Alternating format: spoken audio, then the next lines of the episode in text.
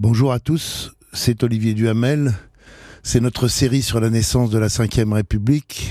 Elle aurait pu s'arrêter avec l'épisode précédent, mais j'ai pensé que ça méritait une, une, vraie conclusion, un ultime épisode qui vous raconte ces 60 années de Ve République à travers leur président.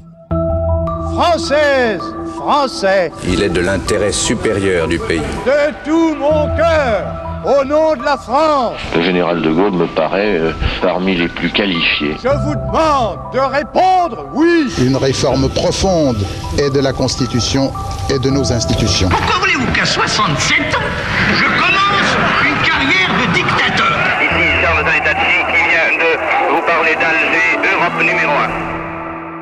Il y a beaucoup de façons possibles de raconter 65e République. J'ai choisi de prendre dans le fond ce que probablement vous connaissez le mieux, mais aussi ce qui est le plus important, c'est-à-dire l'histoire des présidents. Et sur ces présidents, je voudrais montrer que, quelles que soient les immenses différences de De Gaulle à Macron, en passant par Pompidou, par Giscard, par Mitterrand, par Chirac, par Sarkozy, par Hollande, ils ont deux choses en commun. Ils ont tous été aussi présidentialistes qu'ils le pouvaient. Et le deuxième point commun, c'est que par-delà la différence qui fait qu'il y a des présidents de droite, élus par la droite en tout cas, et des présidents de gauche, élus par la gauche, finalement, tous ont été au-delà de cette grande partition. Tous ont été aussi colorés par le camp adverse. Commençons par le général de Gaulle, qui a présidé la Ve République de 1959 à 1969. Alors pour ceux qui douteraient que De Gaulle a été présidentialiste, entendons-nous bien ce que j'entends par présidentialiste, affirmer la domination du président sur les autres pouvoirs. Dans une conférence de presse, le 31 janvier 1964, le général de Gaulle déclare Il doit être évidemment entendu que l'autorité indivisible de l'État est confiée tout entière au président par le peuple qui l'a élu. Qu'il n'en existe aucune autre, ni ministérielle, ni civile, ni militaire, ni judiciaire, qui ne soit conférée et maintenue par lui.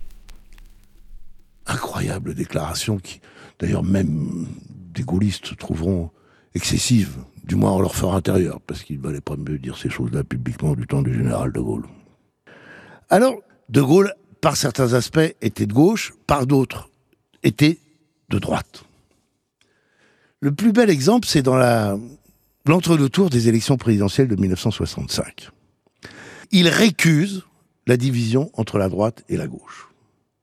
Il dit qu'il faut être des deux et au-delà des deux pour rassembler les Français. Et comme exemple, entre guillemets, de gauche, il déclare La maîtresse de maison, la ménagère, elle veut avoir un aspirateur, elle veut avoir un frigidaire, et même si c'est possible qu'on ait une auto. Ça, c'est le mouvement. Et le mouvement, le progrès, c'est la gauche, n'est-ce pas? Mais elle veut pas la pagaille. Et ça, c'est vrai aussi pour la France. Il faut le progrès, il faut pas la pagaille. Et puis, par ailleurs, le général de Gaulle était, pourrait-on dire, pour pousser encore plus loin l'oxymore, la contradiction, un empereur démocrate. Un empereur, un Bonaparte, qui faisait appel au plébiscite. Et c'est ce qu'il fait encore une fois en 1969, quand il veut réformer les régions et le Sénat. Mais un empereur démocrate, parce qu'il met en jeu sa responsabilité. Inutile de vous dire que ses successeurs, quand ils ont fait des référendums, ils n'ont pas mis en jeu leur responsabilité. hein. Ils n'ont pas pris le risque. hein. Mais lui, si, écoutez-le, son dernier discours aux Français avant le référendum de 1969, ce discours est du 24 avril 1969. Écoutez l'extrait. Françaises, Français, vous, à qui si souvent j'ai parlé pour la France, sachez que votre réponse va engager le destin de la France. Si je suis désavoué par une majorité d'entre vous, ma tâche actuelle de chef de l'État deviendra évidemment impossible et je cesserai aussitôt d'exercer mes fonctions. Le nom l'emporte, communiqué du général de Gaulle, je cesse d'exercer mes fonctions de président de la République, cette décision prend effet aujourd'hui à minuit. Et le général de Gaulle ne s'adressera plus aux Français jusqu'à sa mort. Lui succède Georges Pompidou. Et Georges Pompidou va être, comme son prédécesseur, présidentialiste. Et beaucoup pensaient que, dans le fond, cette Ve République, elle avait été faite pour De Gaulle, mais qu'après De Gaulle, ma foi, on trouverait un équilibre différent, on trouverait un pouvoir parlementaire réveillé. Que nenni Georges Pompidou assume l'héritage du général De Gaulle. Je crois que le choix fait par le peuple français démontre son adhésion à la conception que le général de Gaulle a eue du rôle du président de la République, à la fois chef suprême de l'exécutif, gardien et garant de la Constitution. Il est à ce double titre chargé de donner les impulsions fondamentales, à la fois arbitre et premier responsable national. C'est ce que dit Pompidou dès sa première conférence de presse le 10 juillet 1969. Georges Pompidou n'a pas été président très longtemps puisque qu'il meurt, euh, à la surprise des Français qui ignoraient même sa maladie, début avril 1974. Et là commence une campagne présidentielle éclair qui va ne durer que quelques semaines. Et entre les deux tours, vous avez un choc frontal, droite contre gauche. Giscard contre Mitterrand. Et c'est Giscard qui l'emporte. Et donc là, tout a fait de Giscard un candidat de droite, tout devrait faire de Giscard un président de droite. Et ce sera un président de droite. Mais, néanmoins, ce même Giscard, dans le début de sa présidence, il va prendre des mesures qui sont des mesures progressistes, qui sont des mesures de gauche. Il va accorder le droit de vote, par exemple, aux jeunes dès l'âge de 18 ans. Ça, franchement, c'était d'autant plus audacieux que les jeunes, à l'époque, étaient très orientés à gauche.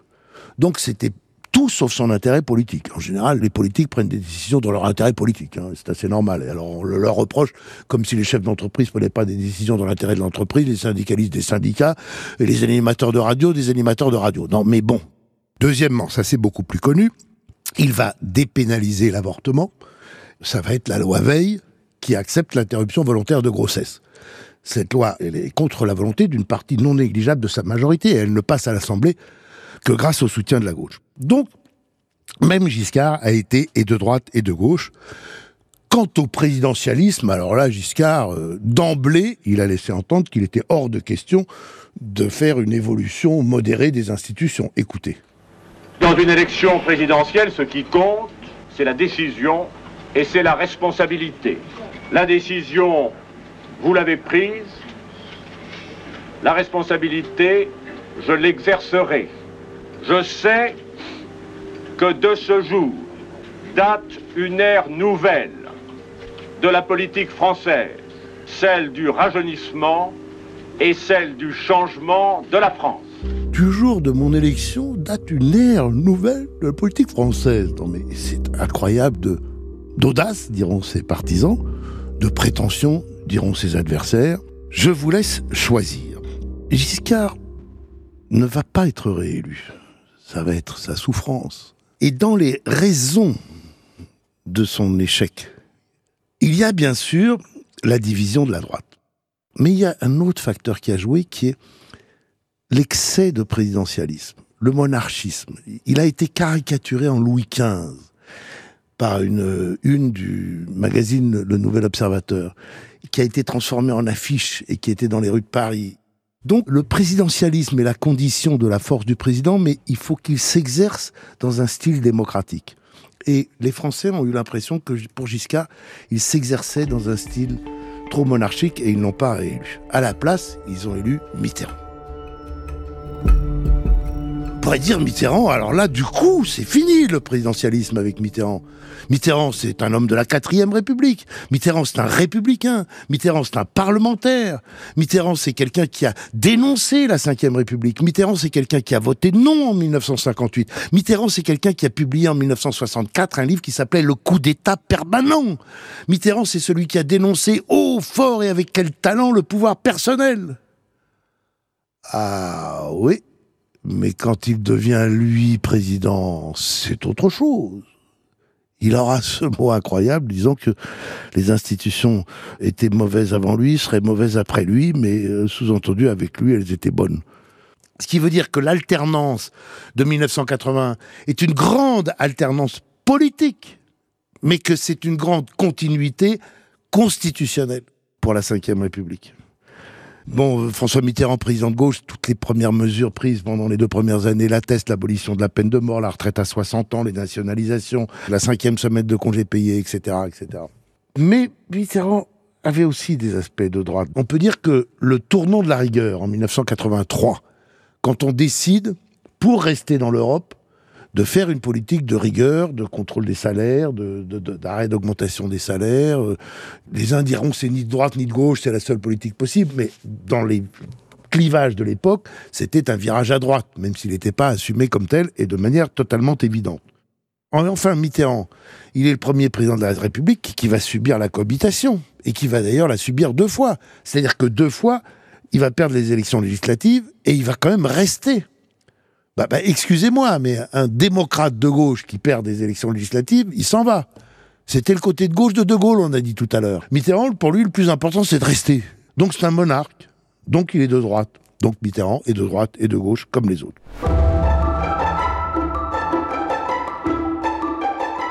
Chirac. Alors Jacques Chirac, euh, c'est quelqu'un, Jacques Chirac. Comme ses prédécesseurs, même s'il a trop trop envie d'être trop activiste comme président, et puis de toute façon qui pourra pas pendant cinq ans du premier septennat parce que il va se faire une cohabitation et puis lui pas de deux ans mais de cinq. Il a quand même l'idée que le président est le chef. Alors il a une formule tout à fait à la Chirac. Pour le résumer, il dit un chef c'est fait pour chefer. Donc il a quand même quelques postures très présidentialistes. Chirac est de droite. Chirac a été élu contre Jospin en 1995. Chirac devait être élu contre Jospin en 2002. Sauf que vous savez que ça a été l'incroyable surprise de 21 avril 2002. Jospin écarté du second tour. Le Pen, le leader d'extrême droite, se retrouvant au second tour, ce qui fait que Chirac, en vérité, lui, est complètement élu de droite et de gauche en 2002. Et puis Chirac a eu un autre moment extrêmement, entre guillemets, de gauche, c'est celui où il s'est opposé aux Américains, alors que traditionnellement la droite est plus pro-américaine et la gauche plus anti-américaine, où il s'est opposé à la guerre, alors que traditionnellement le fond de la droite est plus militariste et le fond de la gauche est plus pacifiste, où il a refusé de suivre George Bush, fils, pour faire la deuxième guerre d'Irak. Écoutez. J'ai entendu parler de cette euh, résolution qui m'apparaît comme euh, un moyen, après coup, de justifier l'intervention militaire et qui n'est donc pas, de mon point de vue, adapté à la situation actuelle. La France, euh, par conséquent, n'acceptera pas une résolution de cette nature, celle que vous avez évoquée, euh, c'est-à-dire une résolution tendant à légitimer l'intervention militaire et euh, à donner aux belligérants américains et qui n'est donc pas, de mon point de vue, adapté à la situation actuelle. La France, euh, par conséquent, n'acceptera pas une résolution de cette nature, celle que vous avez évoquée, euh, c'est-à-dire une résolution tendant à légitimer l'intervention militaire et à donner aux belligérants américains et anglais les pouvoirs d'administration de l'Irak. Donc le 18 mars, il avait annoncé qu'il ne suivrait pas euh, une intervention militaire et qu'il voulait essayer encore d'arrêter la guerre. Et le 21 mars, il refuse d'accepter de légitimer l'intervention américaine qui vient d'avoir lieu. Succède à Jacques Chirac, comme vous le savez, Nicolas Sarkozy en 2007. Et là, vous le connaissez mieux, donc on va aller peut-être un peu plus rapidement sur les présidents tout récents. Euh, Nicolas Sarkozy est évidemment présidentialiste. Vous vous souvenez comment il a euh, qualifié son Premier ministre euh, François Fillon. Il l'a traité de collaborateur, ce qui était quand même le réduire à peu de choses et, très très très humiliant. Finalement, ce qui a nuit à Sarkozy, ce qui l'a empêché d'être réélu, c'est de s'être pipolisé au-delà du raisonnable et donc de ne pas avoir incarné la fonction présidentielle comme il convenait. Allez, un seul exemple pour vous le remémorer. Écoutez, Comment vous répondre? Je ne voulais pas qu'on prenne une photo de moi au petit matin, glauque. Je ne voulais pas qu'on prenne une photo de moi le soir. Et donc avec Carla, nous avons décidé d'assumer. Et puis vous l'avez compris, c'est du sérieux.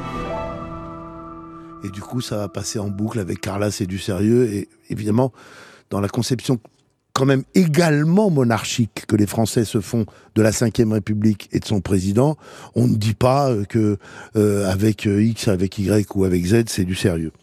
D'une certaine manière, son successeur François Hollande va être victime de la même chose. je pense que une des raisons pour lesquelles François Hollande est élu en 2012, c'est parce que les Français ne veulent plus de Nicolas Sarkozy. Et une des raisons pour lesquelles François Hollande ne pourra pas être réélu en 2017, c'est parce que les Français ne voudront plus de François Hollande. Et pourquoi est-ce qu'ils ne voudront plus de François Hollande? Parce que comme son prédécesseur, euh, il considère que même s'il a essayé d'être présidentialiste, même s'il a eu des moments présidentialistes, globalement, il n'a pas incarné la fonction comme il convenait. On lui a beaucoup reproché sa théorie du président normal. Il a fini par même reconnaître qu'il n'aurait pas dû prononcer l'expression. Et pour que François Hollande reconnaisse une erreur, euh, il faut vraiment qu'elle soit grosse. Il n'a jamais pu euh, recueillir vraiment l'assentiment des Français, sauf dans quelques moments très dramatiques, comme lors des attentats. Juste un exemple. J'ai également convoqué le Conseil des ministres. Il va se tenir dans quelques minutes. Deux décisions seront prises. L'état d'urgence sera décrété, ce qui veut dire que certains lieux seront fermés, la circulation pourra être interdite. La seconde décision que j'ai prise, c'est la fermeture des frontières. Nous devons nous assurer que personne ne pourra rentrer pour commettre quelque acte que ce soit. C'est une terrible épreuve qui, une nouvelle fois, nous assaille. Nous savons d'où elle vient qui sont ces criminels? Qui sont ces terroristes? C'était donc euh, le 13 novembre 2015 à 23h55 après les terribles attentats que l'on sait. Dans ces moments-là, il incarne totalement la fonction présidentielle. Dans les semaines qui suivent, il a un bond de popularité, ou plus exactement un recul énorme de son impopularité, donc un bond de popularité. Et puis ça disparaîtra puis il n'en restera rien. C'est un des mystères de François Hollande. François Hollande, franchement, tout le monde doit reconnaître que c'est quelqu'un de fort intelligent. Tout le monde doit reconnaître que c'est quelqu'un de fort sympathique. Qu'est-ce qui fait qu'un homme aussi intelligent et aussi sympathique ait été incapable d'incarner vraiment la fonction présidentielle? Je crois que ça nous dit quelque chose sur le mystère de cette fonction à la fois monarchique et démocratique, et sur euh, la grande différence qu'il y a entre les talents requis pour conquérir le pouvoir et les talents requis pour l'exercer. Et notre dernier président, l'actuel Emmanuel Macron, question talent pour conquérir le pouvoir, il en a montré. Est-ce qu'il parviendra, lui, à l'incarner comme sur le faire certains prédécesseurs? Comme le firent magnifiquement si je devais faire un hit parade qui serait le même que celui que font les Français et le général de Gaulle et François Mitterrand. Mais cela, il est vraiment trop tôt pour le dire, mais dans quelques années, nous pourrons le faire. Nous le ferons dans une autre série. Vraiment merci d'avoir suivi cette série du premier au huitième épisode. Merci à mes côtés, à Thomas Caillet à la production, à Paul Lassène, Fanny Rascle et Claire Azan à la préparation. On a beaucoup travaillé, mais on s'est beaucoup amusé. Merci évidemment au service documentation d'Europe 1. Si vous avez raté un épisode, eh bien vous pouvez tout retrouver sur europe1.fr. Ou alors si vous avez beaucoup aimé un épisode, vous pouvez également le réécouter sur europe1.fr et en tout cas les faire écouter europe1.fr, les différentes plateformes d'écoute. Et j'espère vous retrouver très prochainement. Au revoir une création Europe Studio.